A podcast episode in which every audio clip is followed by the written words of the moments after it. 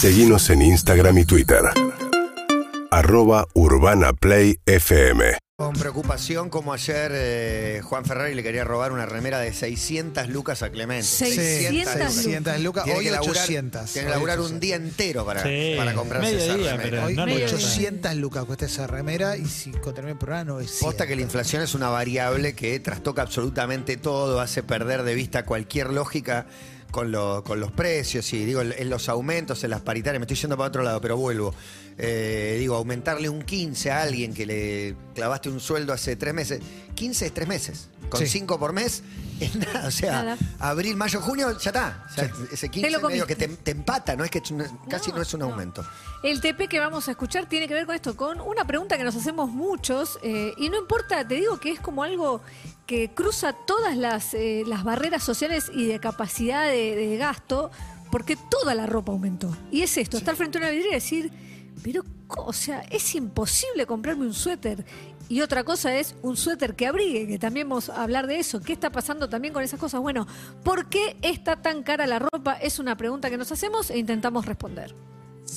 En cualquier guardarropas tiene que estar esta campera, súper abrigada, en guata, con pespunte. Ay, es divina, preciosa, che. ¿Qué? ¿30 lucas una campera?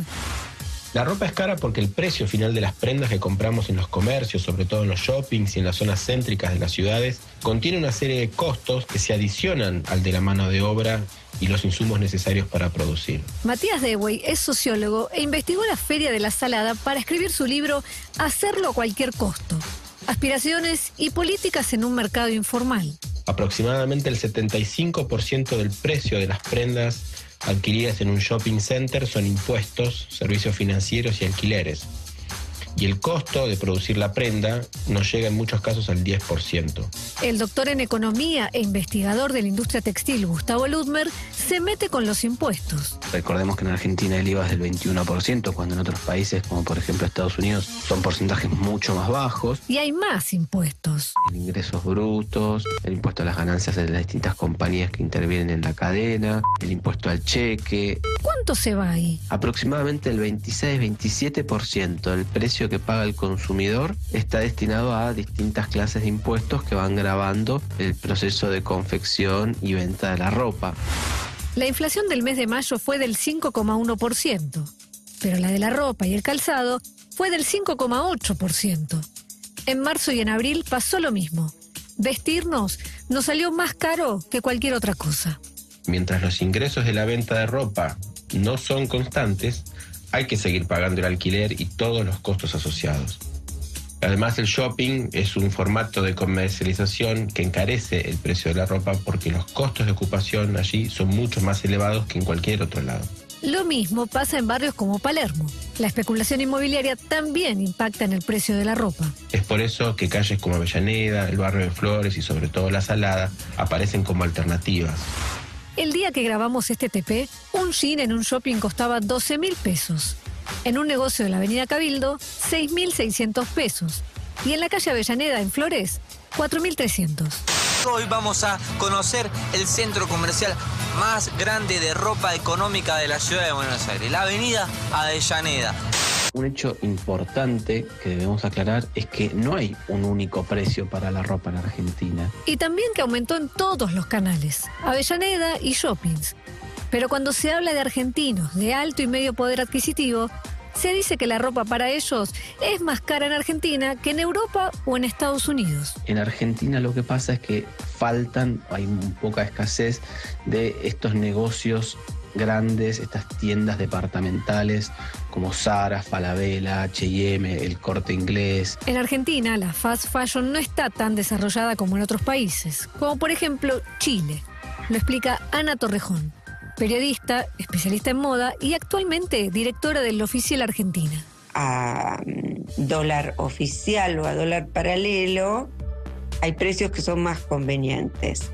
La diferencia es que estos grandes pulpos que producen esta moda rápida tienen posibilidades de localización de prendas e insumos a lo largo de buena parte del planeta. Los ejes, precios bajos y rotación de prendas. En nuestro país eso falta, básicamente la- las prendas para ese segmento de consumidores están abastecidas por una gran cantidad de marcas nacionales que tienen unas escalas más pequeñas de producción y fundamentalmente se abastecen mucho de producción nacional. Pero ¿por qué las que sí llegan acá y llegan allá, las compro más baratas en Miami? ¿Por qué?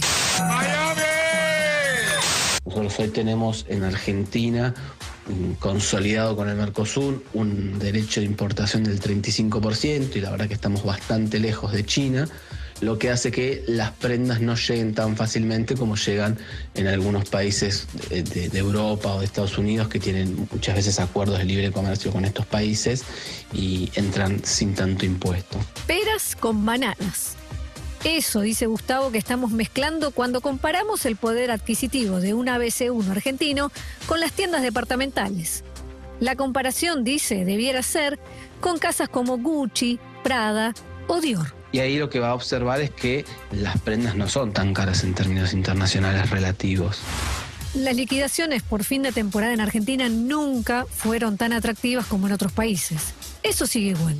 Pero algo cambió. Los hábitos de consumo a principio de temporada han quedado dedicados para personas de segmentos altos que eh, no están viajando como lo hacían antes y que tienen esa capacidad para consumir grandes marcas, altos precios. El resto espera las liquidaciones anticipadas para poder hacer los consumos estacionales sabiendo que quedan dos o tres meses de posibilidades de uso. Aún así, Para la clase media argentina, media media, media baja, las posibilidades de viajes son muy escasas y el consumo interno se termina ejecutando porque no hay otra alternativa.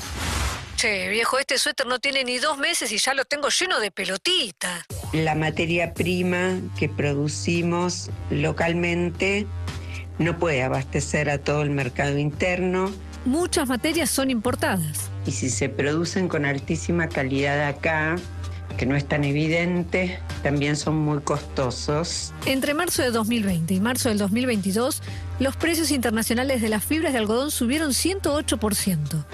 Igual, al algodón lo destronó el poliéster. Cada vez se usa más plástico para hacer ropa. Ahí tenés tu suéter que ya no abriga como antes, que ya no es lo que era, pero tiene la etiqueta de tu marca preferida. Hoy la gran discusión es cómo se ajustan salarios, cómo se ajustan tarifas que no generen más inflación y que puedan dinamizar el mercado interno y que puedan satisfacer las necesidades básicas de las personas. Le pregunté a Ana si recordaba otra época en la que nos haya costado tanto vestirnos. Yo la verdad que lo que encuentro más cercano fue el final del gobierno del doctor Alfonsín y la hiperinflación. La Argentina debe ser uno de los pocos países del mundo en los cuales encender un cigarrillo con un billete de 10 australes es más barato que hacerlo con un fósforo. Cuando hablamos de derecho a vestir no estamos hablando solamente de un vestido para una ocasión excepcional. Eh, hablamos de prendas de abrigo para la niñez, de mm, prendas para hacer actividad física, Hablamos de consumos estacionales y básicos. Hace cinco años, en 2017, el salario promedio de los argentinos en dólares era de 1.335.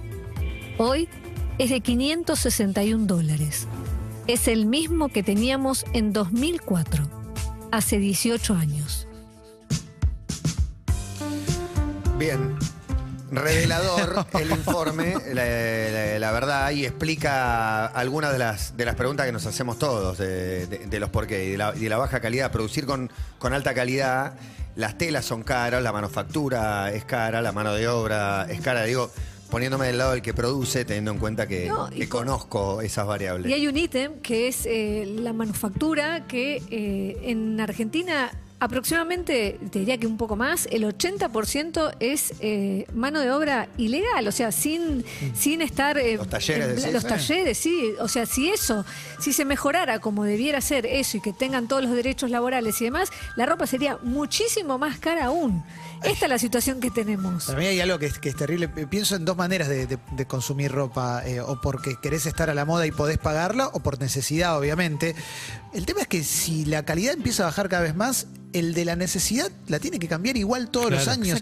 Ese es el problema. Digo, no te dura nada nunca. Si una campera vas a necesitar igual, ya hay- hay- ahí hay necesidad Pero- con una campera, por ejemplo. Pero parece el uniforme de colegio, ¿viste? Crecen los nenes, hay que comprarle todos los años. Lo- Nosotros no deberíamos tener que comprar todos los años No. ropa. No, hay, no, no. hay- hay un documental que se llama The True Cost, que habla de esto que menciona Emi de Fast Fashion, que contaba que en Estados Unidos la gente en un momento iba a estas tiendas departamentales y decía, hoy anoche tengo una salida, me compro una remera, la uso y era como comprarse un paquete de chicles. Claro. Es como la uso, la reviento, La consumo. la- y exacto, y la descarto. Y eso es lo que generó, en vez de cuatro temporadas, una por mes y tanto, tantas cuestiones que después termina en esta acumula de ropa tirada en el medio Bueno, de ropa más barata y de menos calidad. Pero esa, pero esa menor calidad a nosotros se nos convierte en norma también, se nos convierte en el estándar. Es que lo, lo bueno nuestro, por eso también cuando viajas es muy loco cuando vas a un HM. Las no tiendas sé, departamentales son realmente muy baratas. Claro. Muy baratas. Hay cosas de 5, de 10. Y en el. HM solés argentino comprando y gente Sí. que, que de allá pero que las necesita. ¿Viste? Es como- y estamos nosotros como, mirá qué grosso lo que me estoy comprando. Claro. Y es tremendo que la- lo mejor nuestro no tenga una calidad tan buena como lo de esas eh, Sí, fast 10 dólares fashion. son 2 lucas también, ¿no? Ah, sí, No, sí. Es que la clave me parece que está en el cierre del informe, que es cuánto se depreció el salario argentino en dólares. Estamos a niveles del 2004, estamos en 561 dólares. Eso era lo que un salario promedio ganaba en Argentina en dólares en el 2004. Estuvimos en el 2017 en 1.300 y pico. Y retrocedimos más, o sea, a la mitad. Eso es lo que está pasando. Y lo que perdimos también es la referencia. Creo que lo que más nos angustia es eh, cómo está tan cara la ropa, porque es un bien básico.